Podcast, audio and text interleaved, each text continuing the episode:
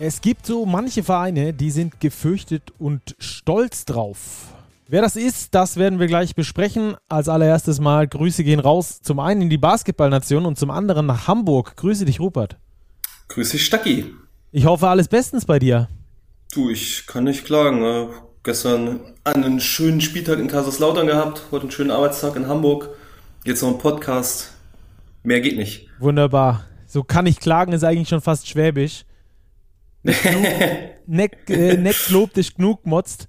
Also von daher, ähm, da wollen wir uns nämlich auch gleich drum kümmern, um die Schwaben. Es wird heute um die MHP-Riesen Ludwigsburg gehen, äh, die ja den Slogan haben, gefürchtet und stolz drauf. Da haben wir gleich einen Gesprächspartner, wollen da mal äh, abchecken, was da gerade so läuft bei den Ludwigsburgern, inwieweit die unterwegs sind äh, in Richtung äh, Kaderplanung und so weiter und so fort. Dann wollen wir ein bisschen über die Nationalmannschaft sprechen, die ja in die Vorbereitung startet mit 18 Spielern. Was da so der kommende Plan ist, dass ihr da mal up to date seid. Äh, dann gibt es natürlich wie immer die Transfers und Gerüchte der Woche. Da gab es diese Woche schon einiges. Und dann ähm, natürlich noch eure Fragen. Und zum Schluss haben wir nochmal Nationalmannschaft in der Overtime. Dann aber, so viel können wir schon mal verraten, nicht die A-Nationalmannschaft. Ähm, Robert, lass uns, lass uns mal starten mit den, mit den Ludwigsburgern. Wie hast du die vergangene Saison der MHP-Riesen Ludwigsburg gesehen? Erfolgreich. Ich fand Halbfinale, eine Endabrechnung, dann Vierter ist toll für den Verein. Overperformance, um eines der meistgenutzten Worte im deutschen Basketball zu verwenden. Und habe die in der regulären Saison eigentlich schon als solide und absolut zufriedenstellend und im Soll gesehen und in den Playoffs haben sie das Ganze dann nochmal getoppt, Oldenburg rausgesweept und dann gegen Bonn zwar rausgesweept worden, aber den Bonnern wirklich einen ehrenvollen Kampf geliefert. Mhm.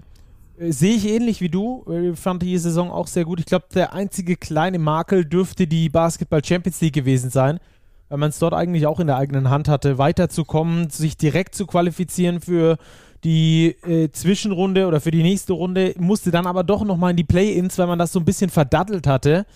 Ähm, das war genau diese Phase, wo sie sehr häufig schon zweistellig geführt haben, am Schluss trotzdem verloren haben.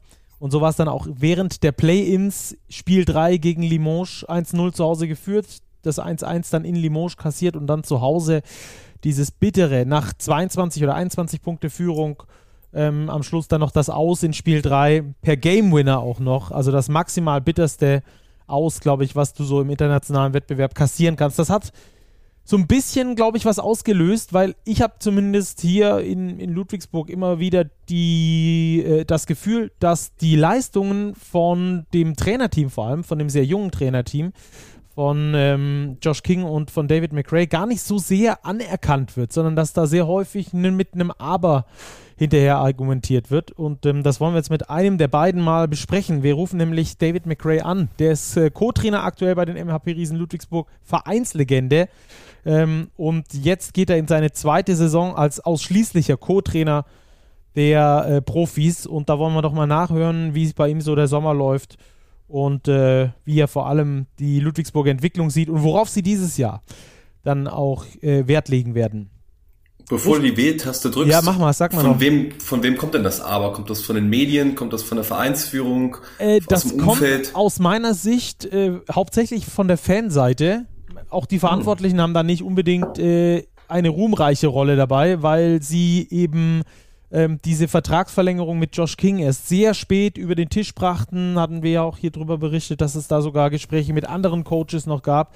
Ähm, die haben da sicherlich ihren Anteil daran. Ich habe äh, aber das Gefühl, dass vor allem in Fankreisen da ähm, immer dieses Aber noch hinterher schwingt. Aber nach äh, fast zehn Jahren John Patrick und dann so eine Saison zu spielen, ich fand, das ist schon außergewöhnlich und wir wollen jetzt natürlich drüber sprechen, welche Lehren daraus gezogen wurden. Darf ich jetzt die Wähltaste drücken, Robert? Wenn es sein muss. Holen wir mal mit rein. Big Postgame Stark hier und Rupert hier. Grüß dich, David. Hi, hi, hi Flo, hi, hi. Rupert, hi. David, du bist Guten direkt Abend. bei uns auf dem Soundpad, wenn es okay ist für dich. Alles gut, können wir direkt loslegen. Kein Perfekt, Problem. super. David, äh, Entschuldige, Entschuldige ja? erstmal, Entschuldige, dass ich ein bisschen spät dran war. Ja, tut mir leid. Alles gut, alles gut, alles gut. Ähm, vergangene Saison seid ihr richtig erfolgreich gewesen. Halbfinals, Liga und Pokal. Ähm, welche Lehren ja. habt ihr aus dieser vergangenen Saison gezogen? Was, was hat gut funktioniert aus deiner Sicht? Aber ich glaube, dass wir wirklich sagen mussten, dass wir eine sehr competitive äh, Mannschaft hatten, also wirklich eine sehr competitive Gruppe hatten. Wir waren wirklich eigentlich so gut wie in jedem Spiel. Ähm, wir haben wirklich natürlich auch ein paar Spiele unglücklich verloren und so weiter, aber wir haben wirklich da Jungs gehabt, die, die gewinnen wollten, die alles getan haben dafür ge zu gewinnen und wirklich auch gut zusammengespielt haben in Phasen der Saison. Ja, aber wirklich, ich glaube, am Ende der Saison haben wir nochmal gesehen, wie wir nochmal zusammengerückt sind, ein bisschen, noch ein bisschen näher gekommen sind, besser verteidigt haben und dann aber wirklich auch sehr, sehr competitive auch in, in den Playoffs waren. Das war, glaube ich, sehr, sehr wichtig über das ganze Jahr. Dass wir wirklich Jungs hatten, denen es wichtig war, Spiele zu gewinnen. Ja, und die um jeden Preis gewinnen wollten. Ja, und ich glaube, das hat uns auf jeden Fall sehr geholfen im Laufe der Saison. David, erstmal Hallo zum ersten Mal übrigens. Ich habe mir von Stucky vorher autorisieren lassen, dass ich nicht Herr McCray sagen muss. Nein, das, bitte nicht. das geht hoffentlich in Ordnung. Und die, die Competitiveness hast du gerade angesprochen, dass ihr jedes Spiel gewinnen wolltet.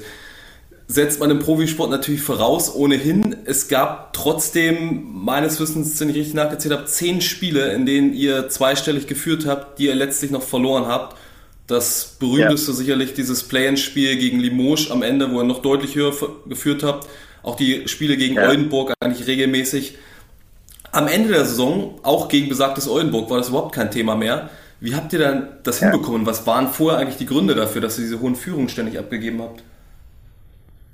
Nee, man muss erst mal dazu sagen, dass wir eine sehr, sehr junge Mannschaft hatten. Ja, also gerade auf der Aufbauposition hatten wir mit Francis Hobbs, waren wir sehr, sehr abhängig von einem Rookie, ja, der eine sehr gute Saison gespielt hat, aber natürlich auch äh, wie jeder Spieler auch Schwächen hat. Ja, ähm, und der hat halt ein bisschen Probleme am Ende des Spiels mit Game Management, mit Decision Making und mit Chart Making auch teilweise. Ja, und dann war es natürlich für uns auch schwierig. Ja, aber ähm, wir haben uns aber auch dann oft aus dem Konzept bringen lassen, haben dann aber auch manchmal probiert, vergessen, unsere Tugenden einfach zu nutzen, ja, irgendwie uns auf die Verteidigung zu konzentrieren oder simple Sachen zu machen, sondern wollten dann einfach irgendwie Home Run Plays machen oder haben probiert, offensiv alles zu lösen. Ja, und das war ähm, gerade in der entscheidenden Phase, wie du schon gesagt hast, in der Phase, wo wir zehn Spiele verloren haben, äh, knapp mit knappen, mit noch knapp verloren haben, obwohl wir zweistellig geführt haben, waren das oft, oft die Gründe, warum wir die Spiele dann noch verloren haben. Ja, natürlich muss man noch dazu sagen, dass Basketball immer mehr ein Spiel der Läufe ist und äh, mittlerweile eine zweistellige Führung mit, mit dem mit, mit dem Drei-Punkte-Wurf und wie prominent der Drei-Punkte-Wurf ist, nicht mehr nicht mehr so ist wie früher. Ja, früher war es, wenn man 10 vorne war oder 15 oder dann war das Spiel fast gegessen in der zweiten Halbzeit. Aber das ist mittlerweile so, das sind drei Dreier und dann ist es wieder ein One-Point-Game, ja, oder ist ein äh, eins oder zwei Possession-Game. Und deswegen also hat sich das schon ein bisschen verändert, aber nichtsdestotrotz hätten wir uns da ein bisschen besser auf unsere Verteidigung konzentriert und Simple Plays zu machen und einfach einen Basketball zu spielen, dann hätten wir da bestimmt ein paar mehr Siege holen können oder müssen sogar. Hm, ich, ihr habt auch eine äh, hohe Pace gespielt, was es ja nochmal begünstigt, dass ihr hohe ähm, Rückstände aufholt, aber natürlich auch hohe Führungen dann abgeht. War mal zwischendurch der Gedanke da, hey, lass uns mal ein bisschen langsamer spielen oder wäre das so ein komplettes Abrücken von der Idee gewesen, die ihr äh, impliziert habt, dass ihr dann euren Stil komplett verloren hattet. Ich glaube, das ist gar nicht so einfach, gerade als junger Trainer da das richtige Maß zu finden, was ändere ich und was ändere ich nicht, oder? Ja, das ist natürlich, wir wollten schnell spielen, ja. Also wir wollten auch die Mannschaft sein, die am schnellsten spielt. Wir wollten mit Tempo spielen, wir wollen schnell nach vorne spielen, wir wollen durch unsere Verteidigung leichte Punkte generieren, durch Fast Breaks, durch Transition Baskets. Von daher ist es immer der Emphasis, ja. Wir, wir, wir preachen das auch, ja. Tempo, Tempo nach vorne, schnell spielen. Aber nichtsdestotrotz muss ja auch die Situation ändert sich ja auch mal. Ne? Wenn man dann mal 10, 15 oder auch mal 20 vorne ist, ist klar, dass man dann vielleicht ein bisschen äh, den Fuß auf, auf die Bremse drückt. Ja, ähm, das ist natürlich dann auch immer ein schmaler Grad, weil wir wirklich auch davon leben, gelebt haben, ja, und auch wirklich gut im, im, im Fullcourt waren, ja, und im Halbfeld teilweise auch gestruggelt sind, haben offensiv. Ähm, deswegen war das dann auch immer ein schmaler Grad, ja, von äh, jetzt nicht komplett auf die Bremse zu drücken und sagen, hey, wir spielen jetzt nur Halbfeld Offense, weil wir da wirklich dann auch Probleme gehabt hätten. Und da diesen, diesen, wie du schon sagst, diesen äh, Mittelweg zu finden, ja, das ist auch natürlich für einen jungen Trainer, für eine junge Mannschaft, für einen jungen Aufbauspieler, wie auch immer, ist es immer eine Challenge, ja. Und da den Mittelweg zu finden, ist, glaube ich, äh, ähm, immer eine Kunst, ja. Aber wie du schon gesagt hast, in den Playoffs haben wir das, glaube ich, ganz gut hinbekommen dann. Wir haben das besser gemanagt, ja. Der Spielverlauf hat dann gezeigt, dass wir von unseren Fehlern gelernt haben. Von daher würde ich das schon mal ähm, als, als sehr erfolgreich dann äh, trotzdem abstempeln, ja. Die Phase zuvor hat ja auch dafür gesorgt, dass ihr viel in der Kritik stand. Vor allem von außen kam die teilweise vielleicht auch von innen. Josh King, der im Gegensatz zu dir keinen Vertrag mehr hatte für die aktuelle Saison, stand sehr lang in der Kritik. Um das mal transparent zu machen, der Grund deiner Verspätung war, dass du eben noch mit Josh King telefoniert hast Und also wie ja. wichtig ist es für dich, dass du jetzt mit ihm weiterarbeiten kannst und wie schwierig war es vielleicht auch während der abgelaufenen Saison, dass da permanent diese Einflüsse von außen war und diese Unsicherheit, ob es überhaupt so weitergeht in der Konstellation? Also für mich war es natürlich sehr wichtig und ich habe mich sehr gefreut, dass ich mit ihm weiterarbeiten kann. Natürlich, wir sind befreundet, ja. Ähm, wir, eng, wir arbeiten sehr eng beieinander. Also es ist wirklich so, nicht so das typische ähm, Assistenztrainer, Headcoach Duo, sondern wir sind wirklich, also ich darf auch viel mitcoachen, ich darf viel auch Entscheidungen treffen und er lässt mich auch viel machen und wir sind da wirklich auf einer Wellenlänge und verstehen uns wirklich sehr, sehr gut und mir macht auch sehr viel Spaß mit ihm. Ja, und das ist, äh, natürlich war das für mich dann sehr, sehr wichtig und sehr, sehr gut, dass es mit ihm weitergeht, ja, auch für meine Entwicklung als Trainer und so weiter. Von daher ist es für mich ähm, perfekt, die Situation, wie sie jetzt gerade ist.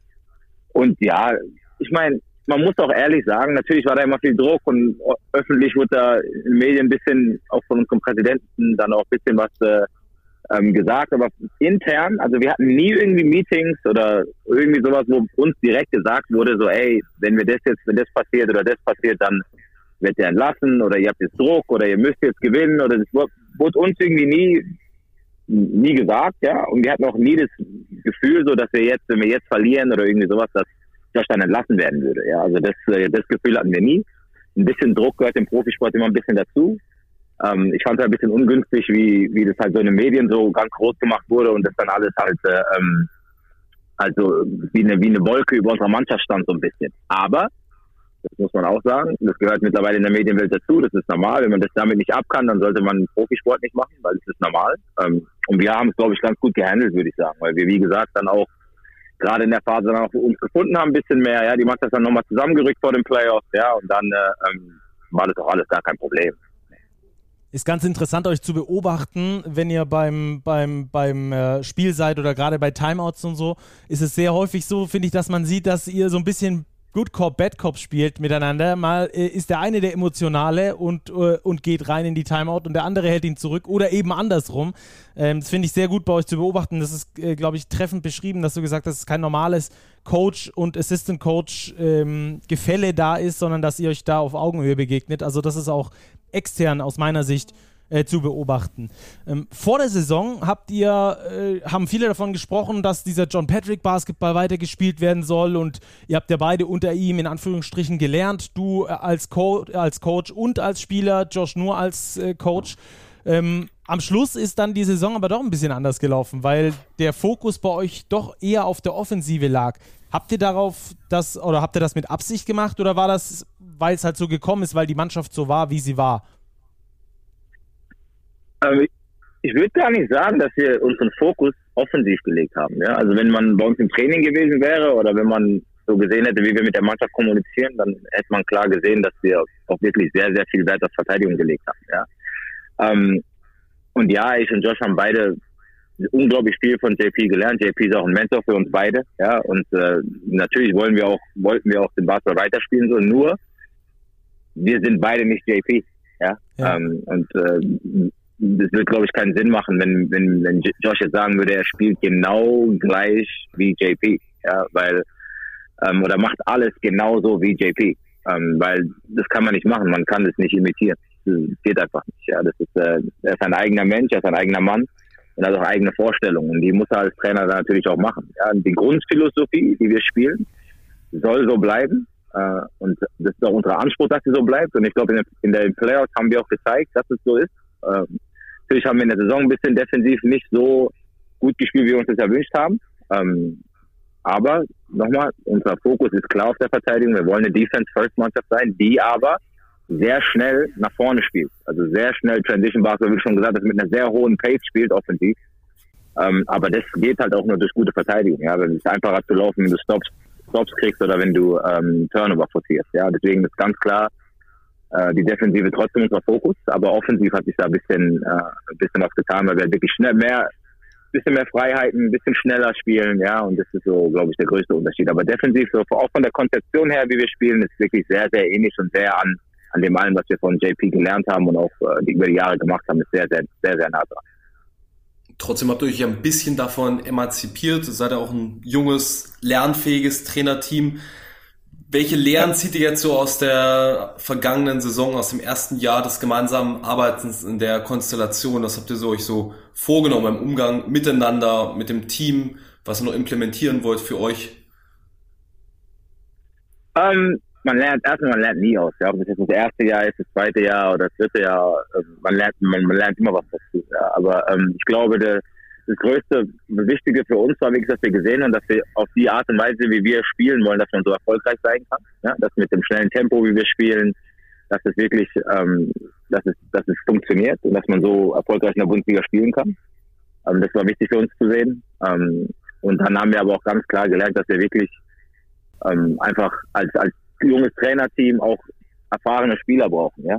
Ähm, die auch auf wichtigen Positionen. Es ist wichtig, dass man ein bisschen Erfahrung hat, dass da jemand dabei ist, der auch die Gruppe führen kann, dass man nicht immer nur als Trainer die Stimme sein muss, ja, oder die Stimme ist, die, die alle hören, sondern dass auch in der Mannschaft Jungs da sind, die das Heft in der Hand nehmen, die die Führung zeigen, die, die Jungs zusammenhalten und so weiter. Das ist, das ist wichtig. Das hat uns manchmal letztes Jahr ein bisschen gefehlt, ähm, muss man sagen. Aber ähm, das war, glaube ich, das Wichtigste, was wir daraus gelernt haben, dass wir auch ein bisschen in der Mannschaft Erfahrung brauchen. Ja, dass die Jungs sich an jemanden noch festhalten können, wo sie wissen, hey, der ist derjenige, der, der wenn es jetzt knapp wird zum Beispiel, ja, der, ähm, der für Ruhe sorgt, der die Mannschaft beruhigt, der das, der das, äh, das Schiff, äh, das Schiff steuern kann und auch wenn es wilde Gewässer gibt, ja. Und das ist natürlich die Aufgabe des Trainers auch und des Trainerteams, das machen wir auch, aber wir brauchen auch jemanden auf dem Feld, ja, der verlängerte Arm vom Trainer ist. Und das hat letztes Jahr so ein bisschen gefehlt, glaube ich. Mhm. Lass uns da gleich zum Kader kommen, weil das ist ein sehr interessanter Punkt. Äh, ihr habt Jorman Polas Bartolo beispielsweise verlängert. Ich glaube, er ist genau ja. so einer,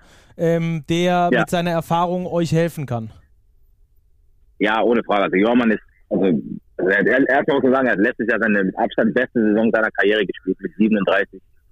Also das ist echt das Benjamin Button. Also ich weiß nicht, wie er es macht. Das ist unglaub, unglaub, unglaublich. Ähm, und auch nicht nur so, dass er offensiv sehr gut gespielt hat. Er war defensiv natürlich auch wieder bärenstark. Ähm, er geht natürlich voran mit seiner Verteidigung. Er ist nicht so ein richtiger Vocal Leader, der richtig laut ist, aber das muss er auch gar nicht sein, sondern der mit seiner Art und Weise, wie er spielt und äh, wie er sich präsentiert und wie er auftritt, alleine das äh, zeigt, was für ein Leader ist. Und er ist in der Verteidigung sowie auch äh, offensiv letzter für uns unverzichtbar gewesen, ohne Frage.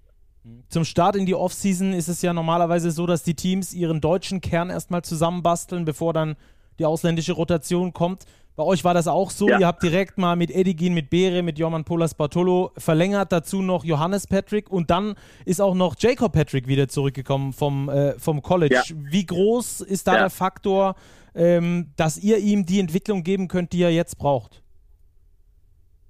Ich glaube, es spielt eine große Rolle. Ähm, wenn man sieht, zum Beispiel Jacob letztes Jahr auch, wie, wie Jorman, ähnlich wie Jorman, seine beste Saison bisher als Profi gespielt. Ja? Also es war erstmal, muss man sagen, seine erste Saison ohne Schule ja, dass er sich wirklich voll auf Basketball konzentrieren konnte. Ähm, davor war er zwar im Profikader und hat immer gesp als Spiele gespielt und war ein Teil der Rotation auch bei JP schon, aber letztes Jahr war wirklich sein erstes Jahr als Profi. Also keine Schule, keine anderen Verpflichtungen, sondern nur Basketball.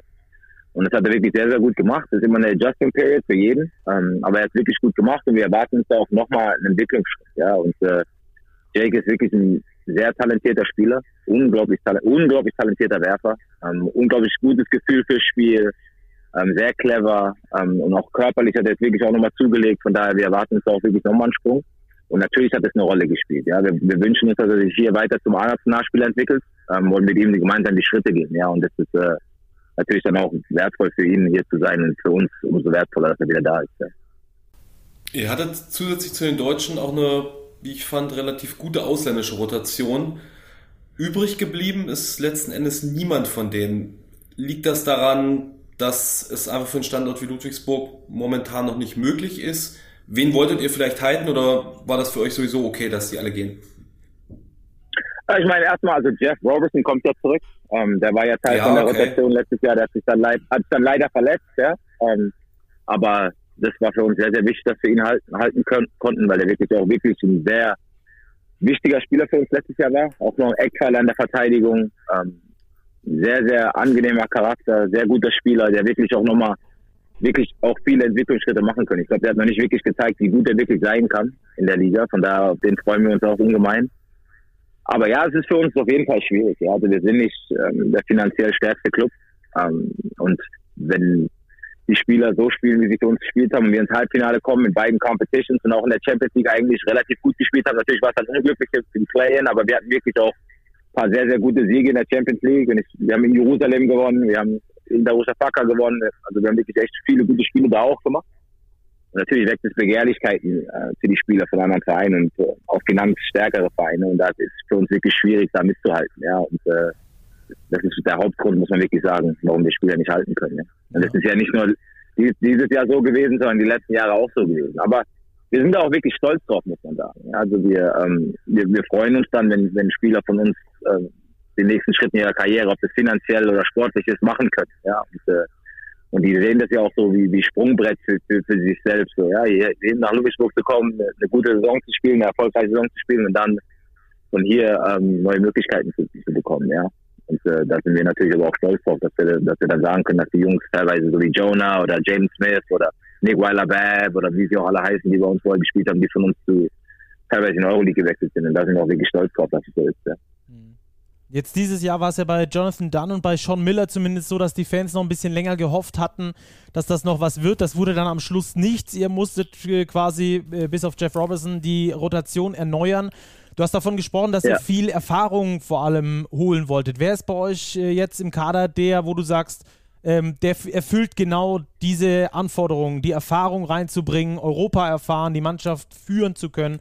Natürlich muss das sich in der Hierarchie erst irgendwie entwickeln, aber äh, grundsätzlich werdet ihr ja mit dem Gedanken eingekauft haben, das könnte so einer sein.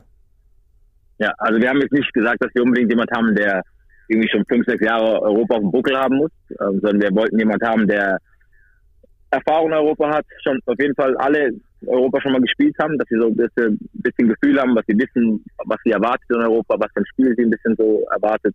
Das war uns wichtig, dass wir da ähm, ein bisschen Schritt weiterkommen. Und unsere Aufbauspieler, der Joe Bui, von dem erwarten wir wirklich, äh, dass er so ein Spieler ist, der ähm, ruhig Ruhe ausstrahlt, der strahlt ungemeine Ruhe aus, wenn er, wenn er einen Ball hat. Man hat immer das Gefühl, dass er irgendwie immer unter Kontrolle ist ähm, und immer ähm, alles im Griff hat. Ja, und es war uns wirklich wichtig, dass wir so einen Spieler haben, der, wie ich schon vorhin gesagt habe, der so ein bisschen, äh, der auch Erfahrung hat, ja, aber vor allem Ruhe ausstrahlt. Ich glaube, das ist als Aufbauspieler sehr, sehr wichtig, dass man, dass die Mannschaft auch so weiß, ey, wenn er den Ball hat oder wenn er eine Aktion macht, dass alle so wissen, okay, ey, jetzt ist, jetzt ist alles im Griff, der hat alles im Griff, ja. Der, der stellt sich die Leute so hin, wie, wie er möchte, der weiß, welche Situation angebracht ist, der guter Decision Maker, sehr guter Passgeber, der auch selbst scoren kann er wirklich sehr vielseitig ist auch in der Hinsicht und das war uns wirklich wichtig, dass wir da einen entscheidenden Spieler holen, der uns da auch wirklich einen Unterschied ausmachen kann. Und wir glauben, dass er auf jeden Fall der Spielertyp ist dafür, der das machen kann. Inwiefern warst du jetzt bei den Verpflichtungen auch ins Recruiting involviert? Worauf hast du besonders geachtet oder ihr?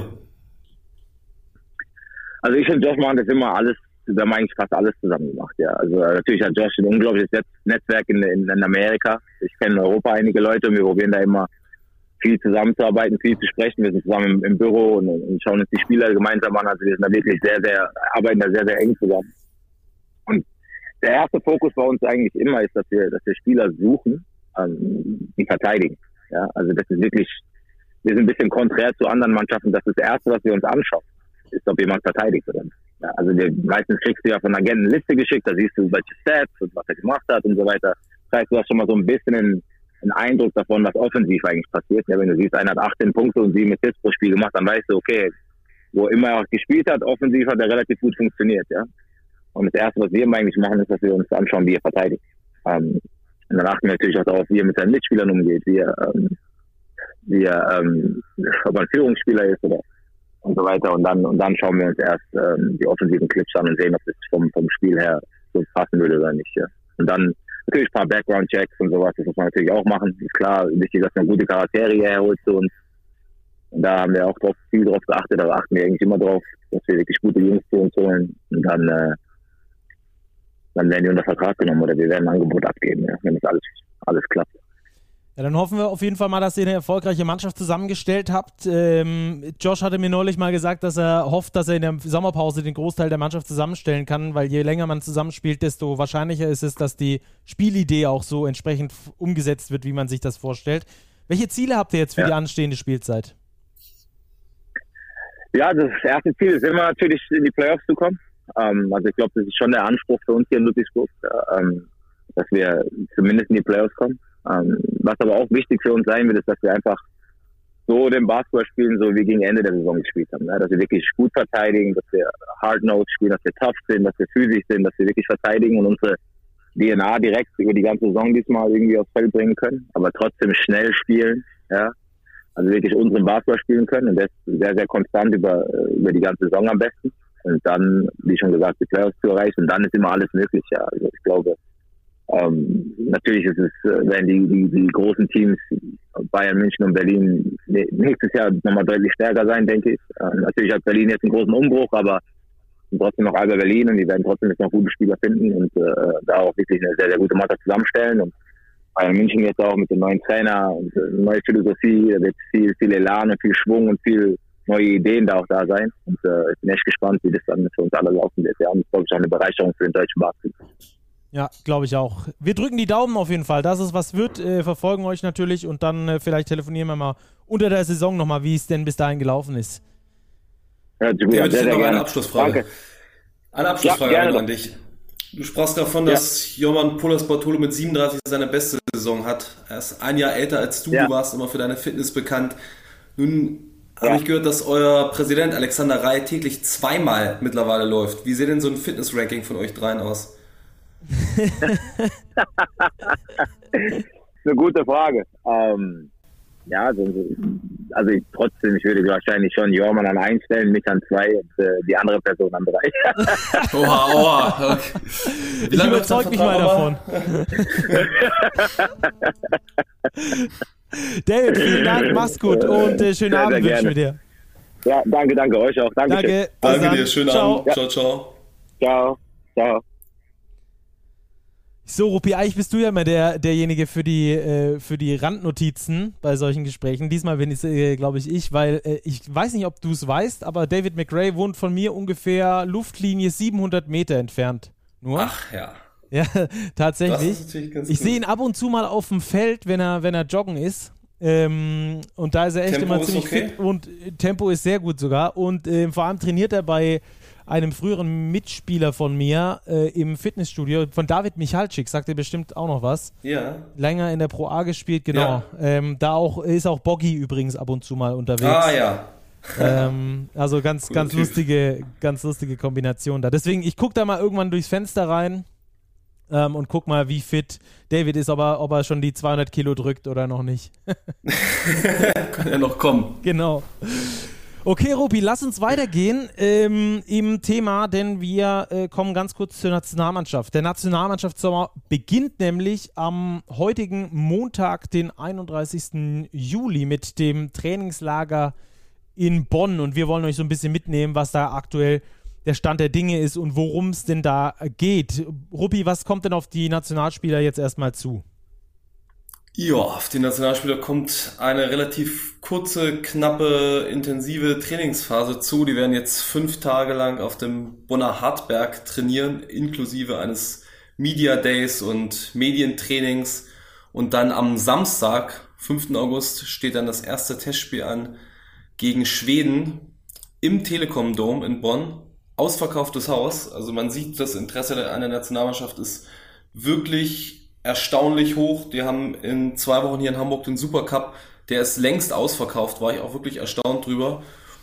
Das läuft sich alles ganz gut an bislang. Du bist auch dabei, oder beim, beim Supercup? Ich bin beim Supercup dabei und voraussichtlich auch drei Tage vorher in Berlin gegen Kanada. Ach, wunderbar. Das ist ähm, sehr gut. Denn nach diesen fünf Tagen Trainingslager in Bonn geht es für die komplette Mannschaft dann weiter nach Berlin. Ähm, da ist auch schon die Frage, ob da nicht vielleicht schon äh, gecuttet wird. Denn am Anfang sind es ja 18 Nationalspieler, die eingeladen sind. Am Schluss dürfen, lass es mich nicht lügen, zwölf. Zwölf mit, ne? Also nicht, nicht ja. noch einer, den man irgendwie nachnominieren könnte. Also zwölf Spiele kommen dann mit. Sechs müssen weichen, heißt das Ganze. Ähm, und ich glaube, je früher die Spieler Bescheid wissen, desto besser, oder? Es soll auf jeden Fall, ich erinnere mich, vor ein paar Wochen war hier die Pressekonferenz zum Supercup im Hamburger Rathaus, da habe ich mit Gordon Herbert auch gesprochen und er meinte, es soll schon mal relativ fix, sollen die ersten Cuts feststehen, wahrscheinlich schon nach Bonn, dann eventuell vor dem Supercup und dann nach dem Supercup schaut man noch, ob man noch bei 14 Spielern ist, bei 13 Spielern ist oder ob man schon auf zwölf Spieler runtergeht und mit denen dann das Wochenende drauf nach Abu Dhabi fliegt, um gegen die USA und Griechenland zu spielen. Aber man kann davon ausgehen, dass das kommende Wochenende schon das letzte für ein, zwei Spieler mindestens sein wird. Mhm.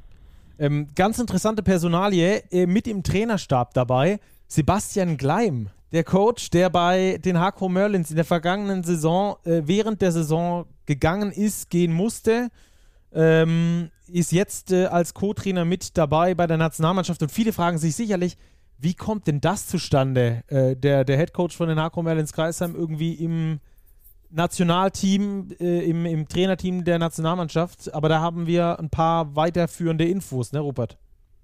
Ja, aufmerksame Big-Leser, zu denen ich jetzt eine von zwei Personen in dem Podcast zählen kann, haben das ja schon in der aktuellen Big gelesen, dass er Co-Trainer wird. Und in dem Fall war der Hintergrund, dass sich Gordon Herbert und Sebastian Gleim schon aus Frankfurt kennen, sich dort äh, schätzen gelernt haben, auch äh, wirklich sehr gerne miteinander arbeiten, sehr gut miteinander auskommen und Gordon Herbert wollte noch einen Assistant Coach haben, da ein Ibrahim Magic diesen Sommer aus persönlichen Gründen nicht zur Verfügung steht. Und hat sich dann relativ schnell auf Sebastian Gleim festgelegt. Und es ging eigentlich nur darum, dass sich Sebastian Gleim mit den Hakro Merlins Kreisheim jetzt noch einig auf Vertragsauflösung und ja, da das nun geklappt hat, wird er Co-Trainer bei der anstehenden WM sein. Ja, der also noch mit dabei im Trainerteam. Dann lass uns noch ganz kurz über die Spieler sprechen, über die 18, die äh, mit dabei sind. Es wären ja ursprünglich mal 19 gewesen. Ihr kennt die Geschichte. Alles weitere dazu findet ihr in den vergangenen Podcasts. Hört da gerne nochmal rein, wenn ihr dazu unsere Meinung hören wollt. Wir sprechen jetzt aber nur von den 18, die mit dabei sind. Wir können sie mal ganz kurz durchgehen und ähm, du sagst mir, wer aus deiner Sicht äh, sich keine Sorgen machen muss, gecuttet zu werden. Also wer auf jeden Fall dabei Immer ist. Immer direkt danach oder willst du erstmal alle aufzählen? Zähl erstmal auf. Ja, ich zähle erstmal auf. Also, ähm, Isaac Bonga ist mit dabei, Nils Giffey ist dabei. Ähm, dann haben wir das Silva mit dabei, Justus Hollatz, äh, Krämer ist mit dabei, Kratzer ist dabei, Loh, Obst, Olindi, Schröder, Senkfelder, Theis, Thiemann, Vogtmann, Mo Wagner, Franz Wagner, Nick Weiler-Bepp und Jonas Wohlfahrt Bottermann alias Wobo. Jetzt habe ich so lange in die Länge gezogen. Sag mal du mal, wer auf jeden Fall mit dabei sein wird bei der WM. Okay, Wenn nicht verletzt. Ja, genau. Wenn nicht verletzt, dann streiche ich schon mal Nick Waller-Bepp raus. Den hat auch Gordon Herbert schon weitgehend abgeschrieben. Der plagt sich mit einer noch nicht näher definierten Verletzung rum und wird voraussichtlich ausfallen. Also Gordon Herbert hat jetzt schon am Wochenende in einem Interview gesagt, dass die Nationalmannschaft Maxi Kleber und Nick Weiler-Bepp zwei herausragende Verteidiger verloren hat. Also den zählt er schon gar nicht mehr so wirklich mit dazu. Und dann kommen wir mal zu den einfachen Picks. Dennis Schröder, Franz Wagner, völlig logisch. Maodolo hat äh, die Pause bekommen, dadurch, dass Alba früh rausgeflogen ist, äh, ist für mich auch ein absoluter No-Brainer. Andy Obst als einer der besten Shooter Europas, mit Abstand der beste Shooter der Mannschaft. Ein sicherer Pick für mich. Daniel Theiss natürlich in der Connection mit Dennis zusammen auch für die Defensive. Joe Vogtmann nicht aus dem Team wegzudenken und ebenso wenig Mo Wagner, der dieses Jahr fit ist. Dann kommen wir etwas mehr zu den Härtefällen, etwas unsicheren Picks, aber wo ich auch relativ sicher bin, Isaac Bonga mit seiner Vielseitigkeit, mit seinen Qualitäten äh, verleiht der Mannschaft Dimensionen, die sie sonst nicht haben. Justus Hollatz ist ähm, für einige vielleicht ein Härtefall. Für mich ist es ein sicherer Pick, weil er sich unfassbar gut entwickelt hat, äh, Wahnsinns-Saison wieder hingelegt hat, in den Länderspielfenstern absolut überragend war. Gordon Herbert hat auch gesagt, er spielt gern mit drei Guards oder hätte gern drei Guards dabei. Da ist äh, Justus Hollatz für mich eigentlich auch ein sicherer Kandidat. Drei Point Guards, oder? Also drei, drei Point Guards, drei, genau. Drei Main Ballhändler. Gut, dann wären wir bei neun. Sind wir schon bei neun? Ja, ja, bei neun. Meine Herren. Äh, Joe Thiemann auf jeden Fall dabei. Äh, wenn er fit ist, klasse Spieler. Finals MVP vom Vorjahr immer noch nicht zu vergessen. So, und jetzt wird's schwierig. Jetzt, ach, wen müssen wir kürzen? Also. Giffey, da Silva, Krämer, Kratzer. Tja, ja, ja. Und Senkfelder. Also Bundestrainer Schröder wollte ja Wobo ganz gern mitnehmen.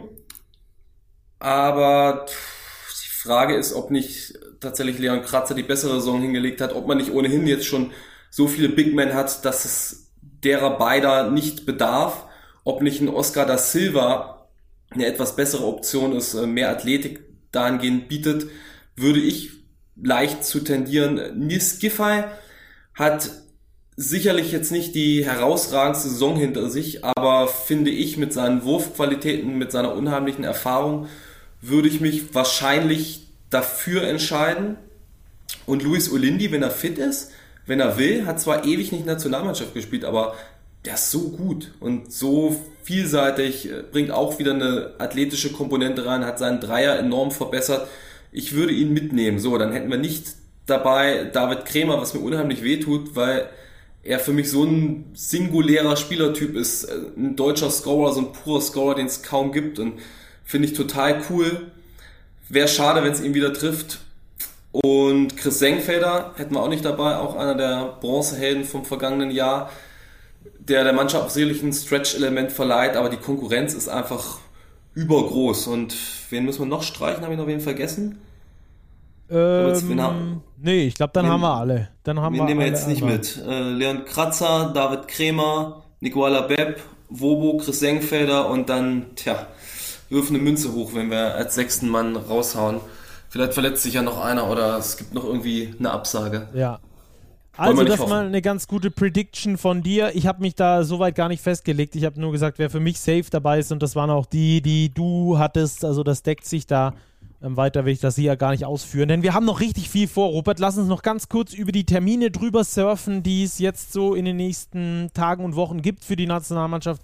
Also wir haben das schon angesprochen mit dem Testspiel gegen die Schweden am 5. August, dann eben das Testspiel gegen Kanada am 9. August in Berlin, dann 12. 13. August gibt es die Spiele im Supercup in Hamburg mit China, Kanada und Neuseeland. Ähm, dann gibt es die einzigen paar wenigen freien Tage, bevor es dann am 16. August in Richtung äh, Abu Dhabi geht zum USA Basketball Showcase, wie das so schön heißt. Ähm, wo dann am 19. August gegen Griechenland gespielt wird, am 20. August gegen die USA und dann geht direkt der Flieger nach dem USA-Spiel in Richtung Okinawa und dann geht es in die Vorrunde rein bei der FIBA Basketball Weltmeisterschaft. Also das ist das Programm. Wir werden euch hier jetzt äh, zulaufend auf die Weltmeisterschaft immer mehr äh, Richtung Nationalmannschaft auch bieten, auch immer neue Einblicke.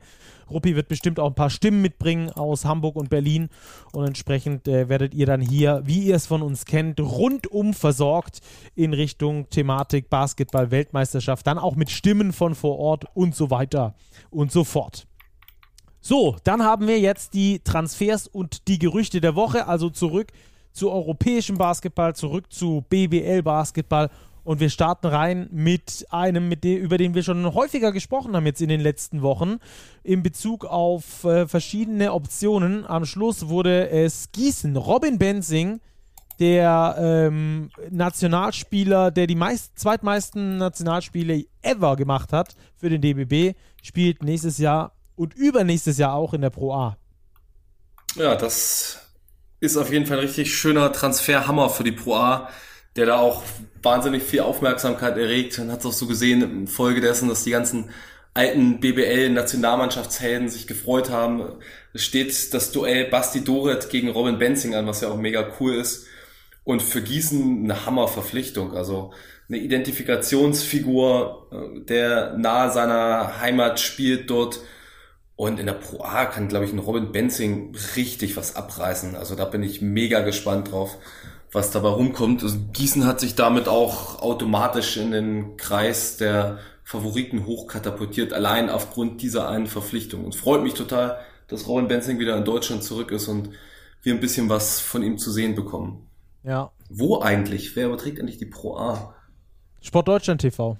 Sport Deutschland TV. Ja, Richtig. Tango gibt es ja schon nicht mehr seit Jahren. Ja, seit Jahren nicht mehr. Ja. Ähm, äh, auch witzig wird bestimmt, wenn äh, irgendwo Basti Doret oder Robin Benzing aufschlagen, dann kriegt man eigentlich das, das hat man sonst nur in der Kreisliga im Fußball, dass dann gerufen wird, der hat schon mal höher gespielt. Pass, auf den, pass mir auf den auf, der hat schon mal höher gespielt.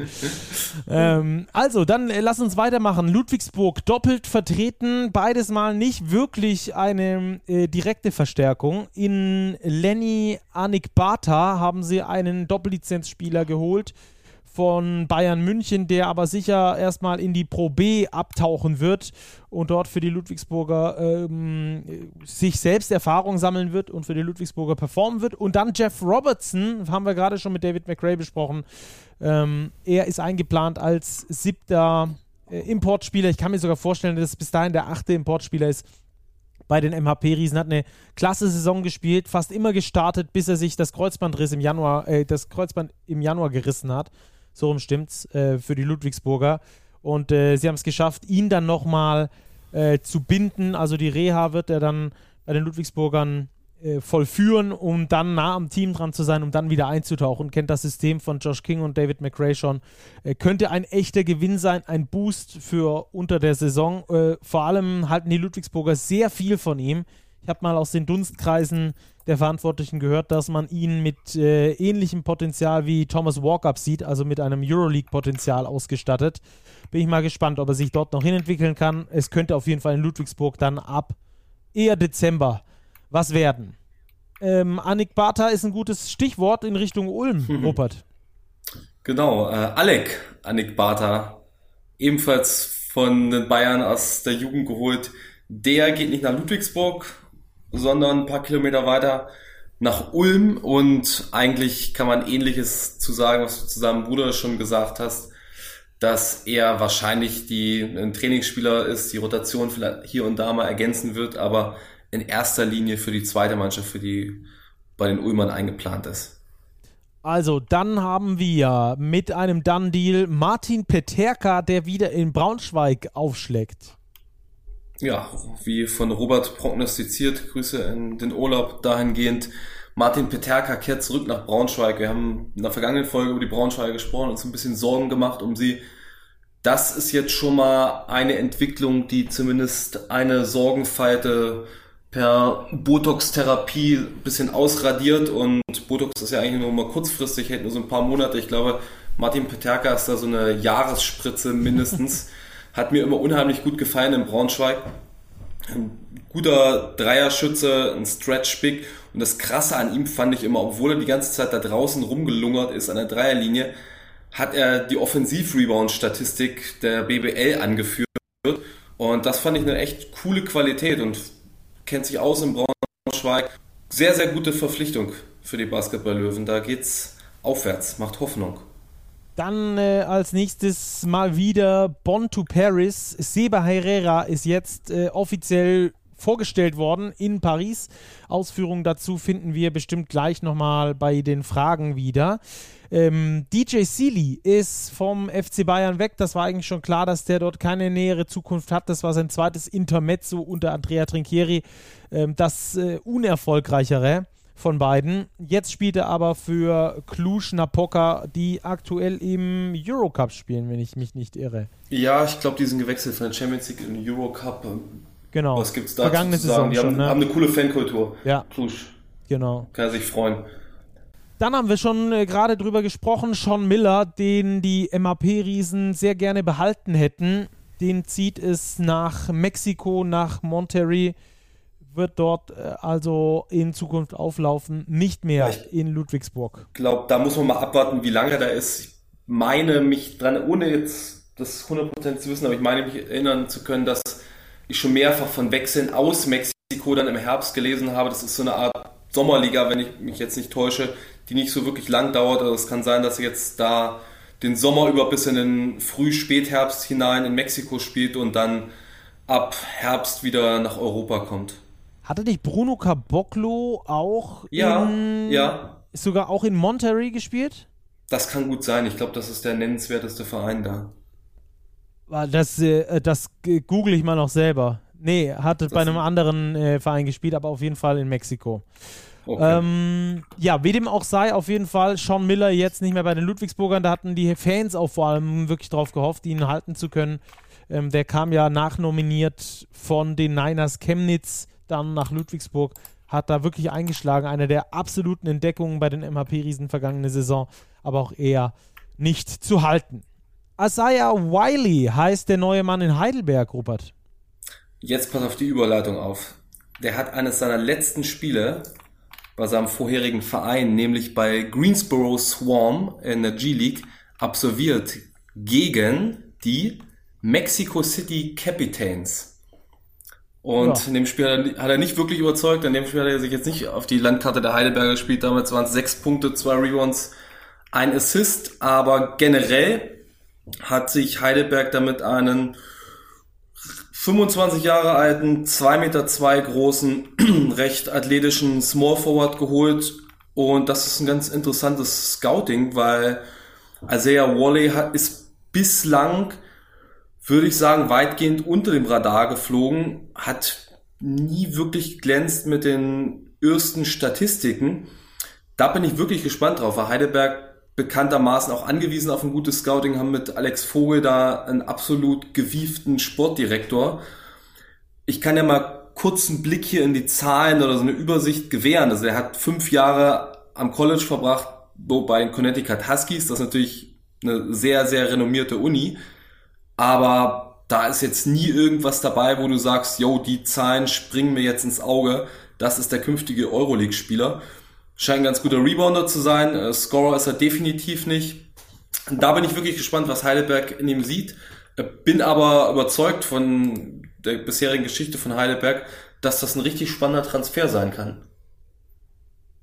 Ja, wunderbar. Dann lass uns äh, rübergehen äh, zu einem weiteren Abgang. Mark Smith, vergangene Saison bei Göttingen eine richtig gute Saison gespielt, war dann auch zwischenzeitlich schon mit Alba Berlin in Verbindung gebracht worden wechselt aber jetzt nach Saragossa. Ja, habe ich ein bisschen mehr erwartet, muss ich gestehen.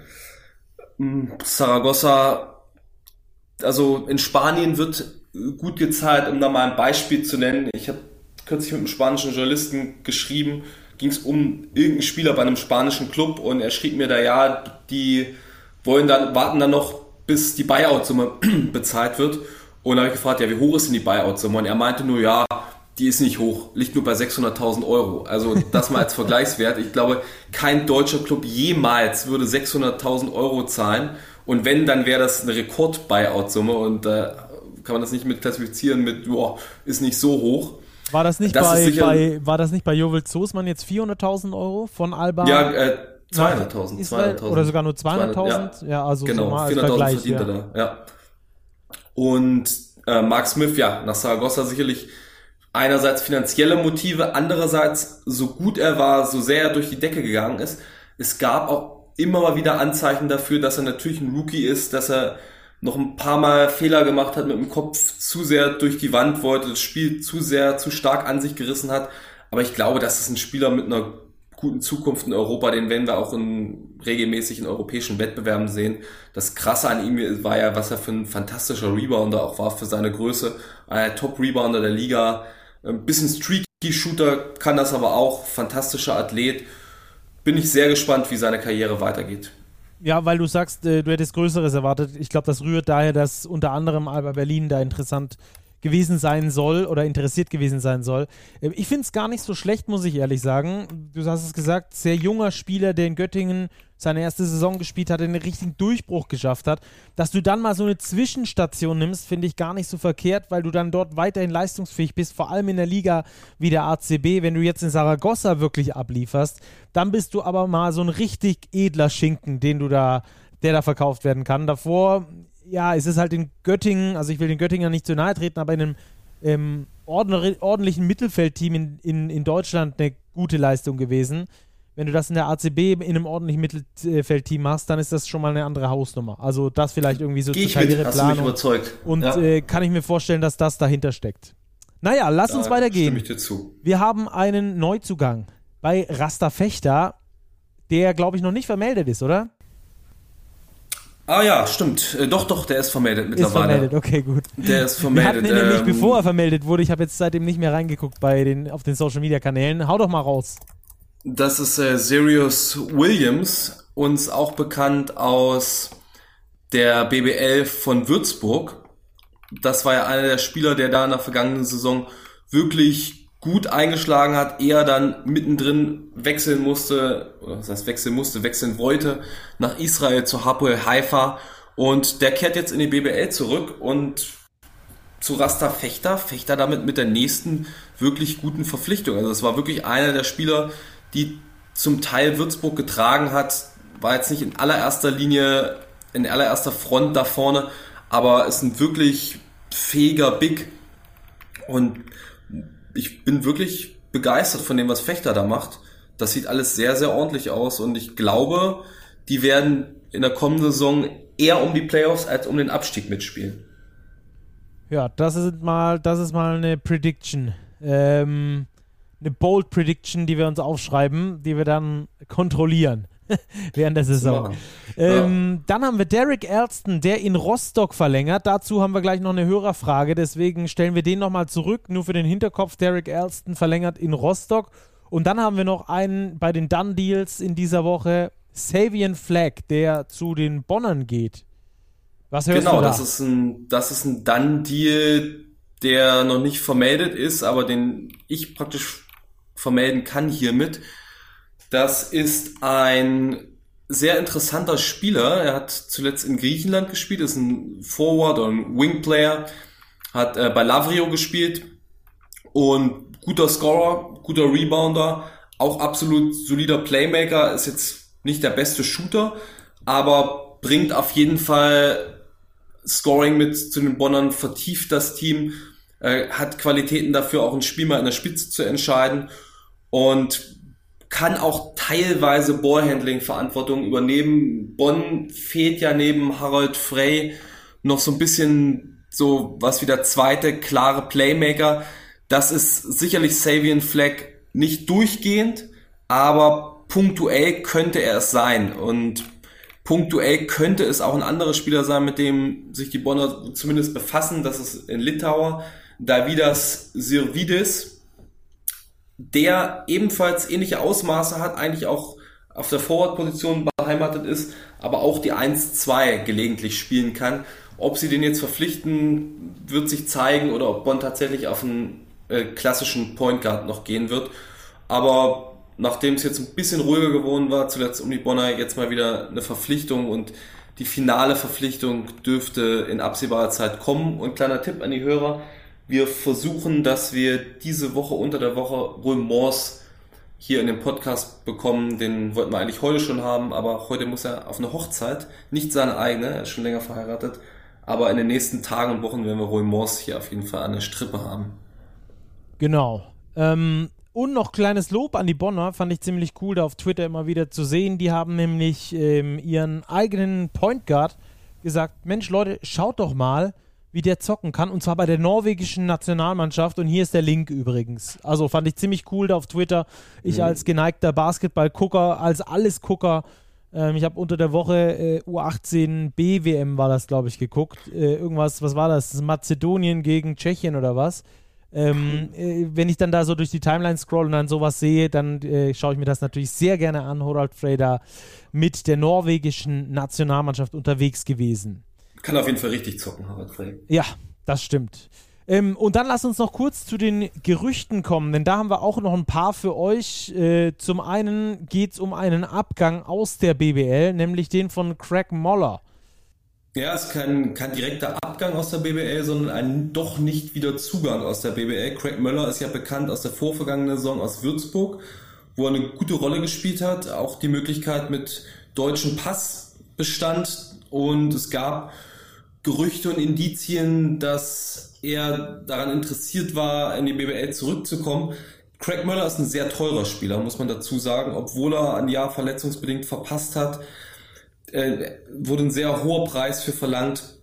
Den war offenbar kein Team bereit zu zahlen und Craig Müller bleibt jetzt in seiner Heimat in Australien. Ich fasse es bewusst mal so weit Australien, um die Hörer mal mitzunehmen.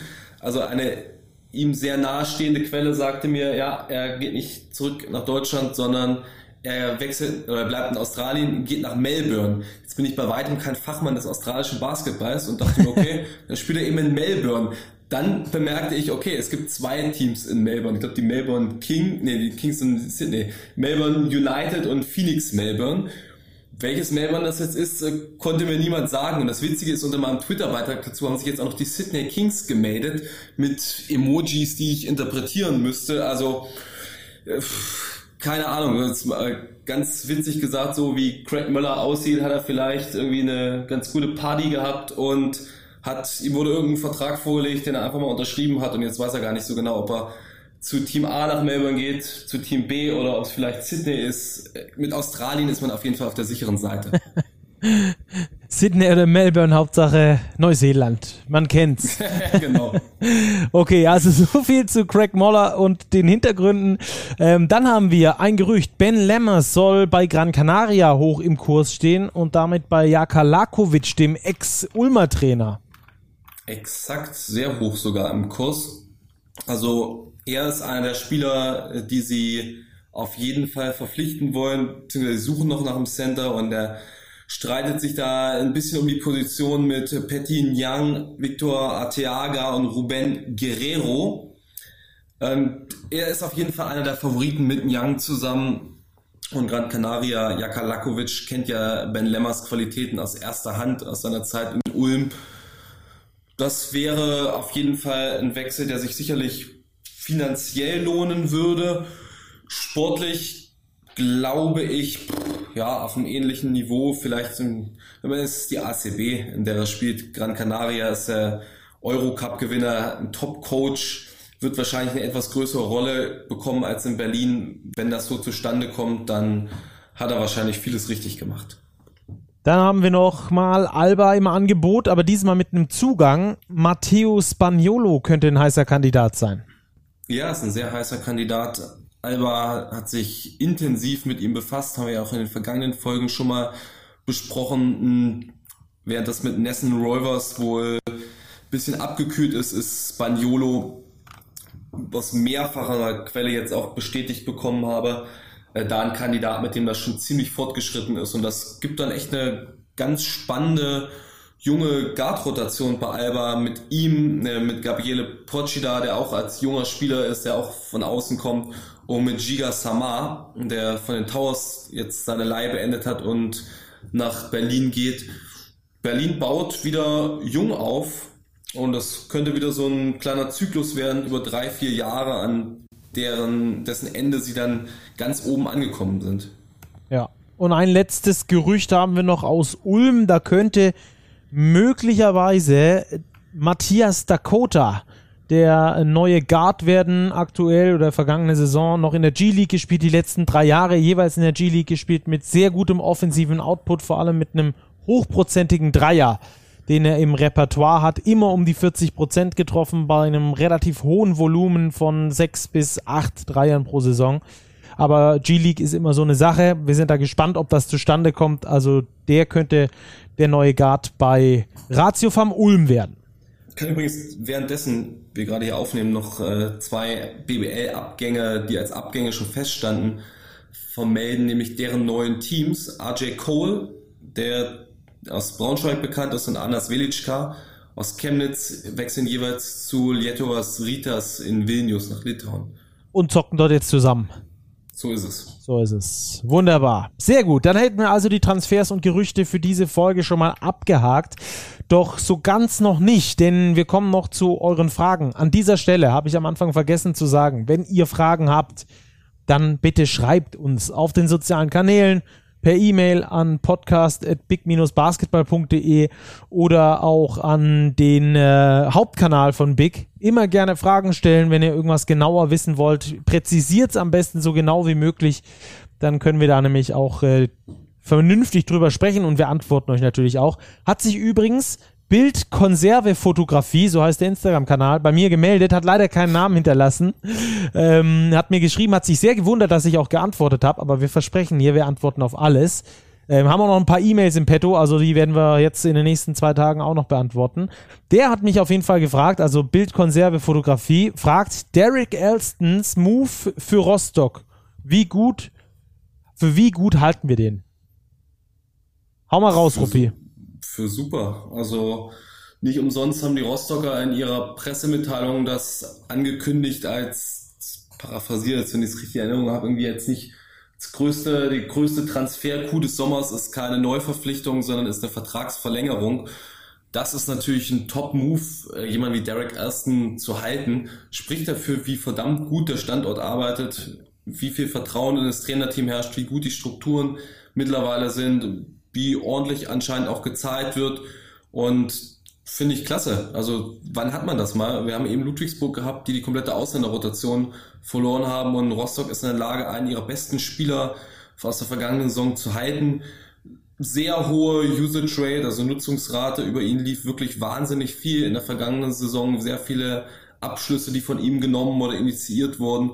Und das bei einer ordentlichen Effektivität ist ja häufig so, je höher die Nutzungsrate ist, desto mehr sinkt dann auch die Effizienz. Das war bei ihm jetzt gar nicht so der Fall. Ist absolut solider Scorer, der auch seine Spots kennt, aus denen er trifft und jetzt nicht wirklich wilde Abschlüsse nimmt, sondern das auch weiß, was er kann. Und hat trotz allem, das ist jetzt so ein bisschen der, der Negativpunkt, eine relativ hohe Turnover-Quote, 12% Turnover-Rate, ist jetzt auf seiner Position nicht unbedingt überragend, geht vielleicht ein bisschen mit der hohen Nutzungsrate einher, ist vielleicht auch dem Spielstil ein bisschen geschuldet und auch eingeplant teilweise in der Rostocker Strategie, aber sicherlich etwas, an dem man noch arbeiten kann. Aber unterm Strich, das ist jetzt jammern auf hohem Niveau. Meine Rostock ist in der Lage, Derek Aston zu halten. Top.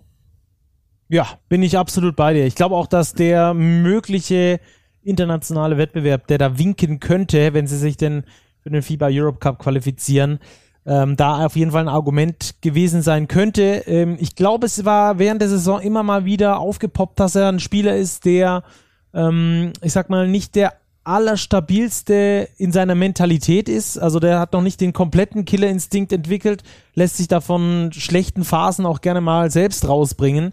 Ähm, ist aber am Ende einer, den du, wenn du ihn auffängst, herausragend gut nutzen kannst eben über seinen offensiven Output und über seine schiere Länge, die er auch noch mitbringt. Also ich finde das auch Big Time von den Rostockern, dass die den geholt haben. Der passt dort klasse rein. Ähm, ist auch eine sehr gute Ergänzung zu Robin Amaze, äh, der da auf ganz ähnlicher Position äh, eingesetzt werden könnte, der aber ein ganz anderer Spielertyp ist. Also ich finde das äh, alles in allem eine, eine sehr gute Geschichte und zeigt auch nochmal, wie du es gesagt hast, dass die Rostocker ähm, ich glaube, nicht nur gut bezahlen können, also das kann eine der Wahrheiten sein natürlich, aber ich glaube, diese Perspektive bieten, das ist, glaube ich, die andere Geschichte und das musst du erstmal können. Also mit so einem jungen Coach, mit so einem jungen, in Anführungsstrichen, BBL-Standort, weil sie jetzt erst das zweite Jahr mit dabei sind, ähm, das musst du erstmal schaffen, da dann auch äh, den Jungs eine Perspektive bieten zu können, zu sagen, hey, bei uns könnte es nächstes Jahr nochmal bergauf gehen die Aufmerksamkeit auf unserem Club könnte noch größer sein. Und wenn du dabei im Fokus stehst, dann kannst du deinen Marktwert verdreifachen, vervierfachen. Also überleg's dir doch nochmal. Scheint funktioniert zu haben. Derek Elston also bei den Rostock Seawolves auch in der kommenden Saison. Das ist wirklich ein sehr guter Move. So, dann haben wir äh, eine Frage. Ich weiß nicht ganz genau, von wem die war. Das hatte ich jetzt äh, vergessen zu notieren. Äh, werde ich noch währenddessen du antwortest rausfinden, Rupert. Aber hau mal raus, gibt's denn News zu Nolan Adekunle? Weil da schon mal öfter drüber gefragt wurde. Das ist eine sehr verstrickte Situation. Schwierig, das so ein bisschen aufzuklamüsern.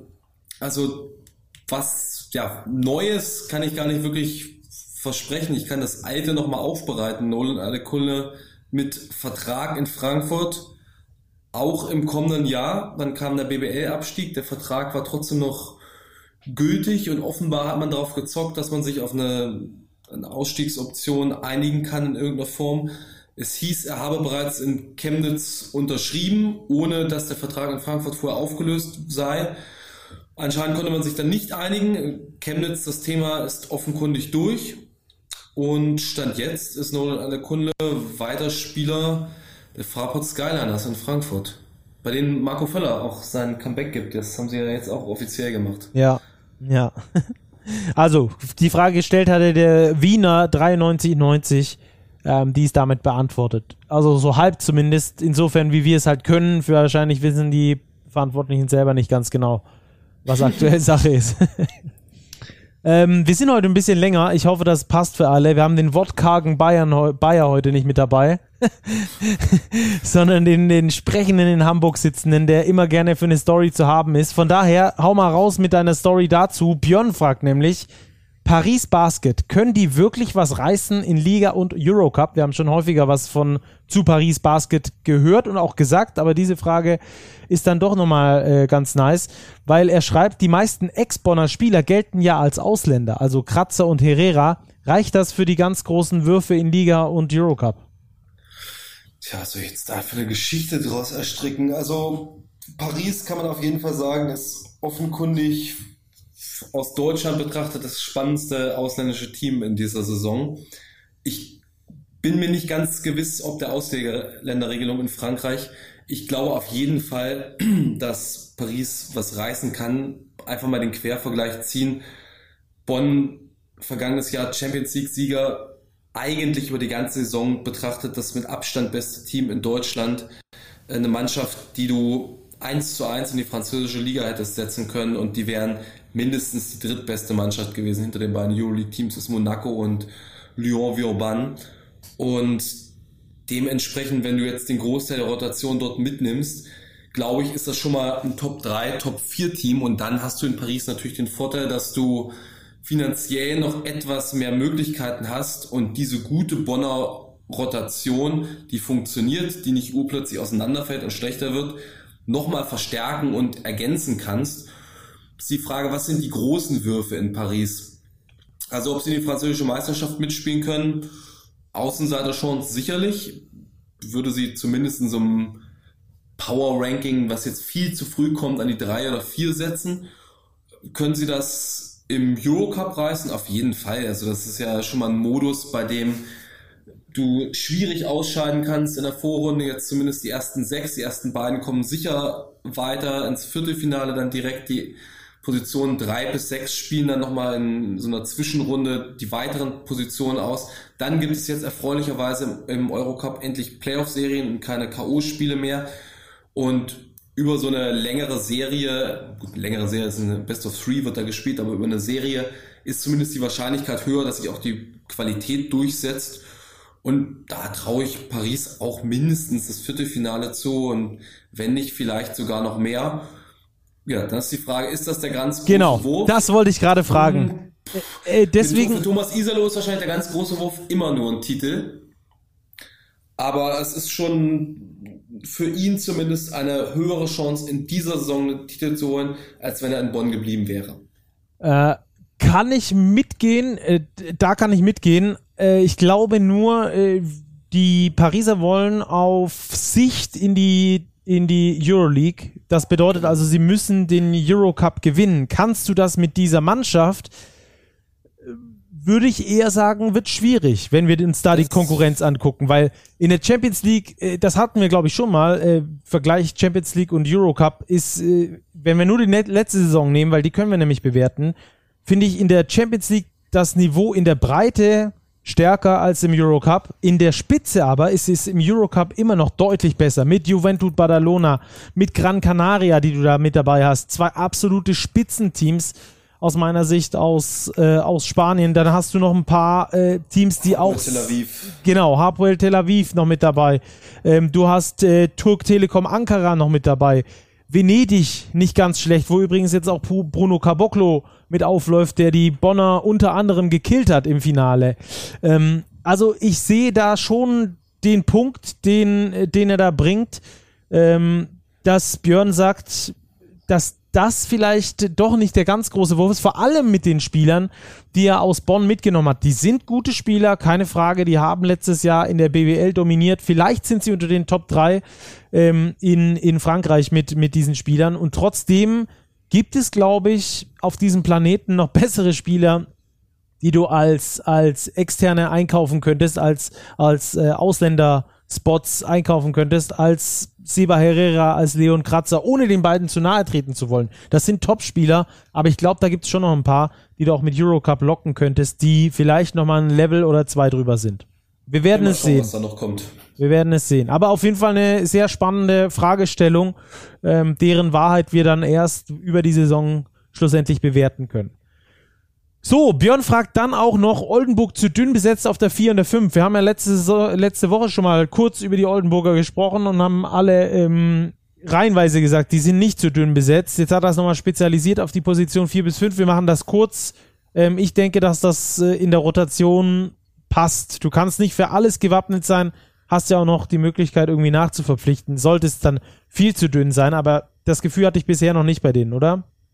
Nee, ich kann jetzt mal kurz aus dem Kopf überlegen, wenn sie da haben. Die haben Isundu, das ist ein absolut guter, solider Big Man hinter ihm. Norris Akbakoko, über den haben wir auch schon mal hier im Podcast gesprochen, der sicherlich ein paar Minuten mehr sammeln wird mit seiner Länge allein schon für eine Spielveränderung sorgt. Deanne Williams von Bonn geholt, so für die vier zumindest. Shakur Houston ist da auch immer noch und Brackett Chapman. Das sind fünf Leute, von denen du sagen kannst, das sind Vierer, Fünfer. Ich muss, ist, ich muss dich kurz nicht, korrigieren. Ja. Ich glaube, Shakur Houston ist nicht mehr mit an Bord. Stimmt, das ist ein Vertrag, ist ausgelaufen. Ne? Genau, der wurde, der ja. wurde verabschiedet. Aber du hast trotzdem mit Brackett Chapman auch ja. jemanden, der, dann spielst du halt mal ein bisschen anders heißt, aber dafür sehr viel athletischer. Also ich glaube, dass du da alle möglichen Tools in der Hand hast und es gibt wohl keine Mannschaft, die mehr als doppelt ihre Positionen besetzt. Allein dann hättest du ja schon einen Zehnerkader mit äh, starken BWL-Spielern und das hast du einfach fast nirgendwo. Nee, Kai ist es jetzt auch nicht der, äh, der Trainer, der nur über den Low-Post spielen lässt, also das passt schon. Ja, und vor allem auch keiner, der jetzt eine ganz breite Rotation spielen lässt. Also der nee, spielt eher seine ja. 7er, 8er Rotation. Ähm, und selbst wenn deine beiden Big Men dann mit Foul Trouble unterwegs sind, hast du immer noch die Option, wie gesagt, ähm, äh, andere Spieler dann noch auf die 4 oder die 5 zu ziehen. Ähm, ich mache mir da keine großen Sorgen. Lass uns noch zur letzten Frage kommen. Was ist mit Hawkins? fragt Nico Wo. Ähm, er fühlt sich ja in Bonn wohl und würde ins neu und würde er ins neue Bonner Team passen, beziehungsweise ist das eine Aussage, er würde ins neue Bonner Team passen. Da aber eher mal die Frage an dich, was ist mit Hawkins und würde er in dieses neue Bonner Team passen? Das mit dem in Bonn wohlfühlen, weiß ich immer nicht. Das sagen viele Spieler. Jeder Spieler sagt, wenn man ihn fragt, ob er sich wohlfühlt, ja, ja, fühlt er sich wohl und drei Tage später unterschreibt er irgendwo in Turkmenistan. Also hat auch mit dem hat, hat auch glaube ich mit dem Erfolg zu tun, den das ein Team hat, ne? So auch. Genau. Äh, sicherlich würde er sportlich ein Spieler wie er passt in die in meisten Teams rein. Äh, ich bin ein Fan von ihm gewesen, fand ihn sehr gut, auch offensiv spannenden Spieler. Ob er jetzt in das aktuelle Team in der Besetzung passt, auf der Position sind sie ja, werden sie ja tiefer und tiefer besetzt. Und was ist mit ihm? Also meines Wissens ist er keine Option in Bonn mehr. Muss man mal schauen, ob er in Deutschland bleibt. Also sicherlich sind da auch ein paar Verletzungssorgen noch, die da mitschwingen, dass er schon das eine oder andere Mal ein paar Spiele verpasst hat.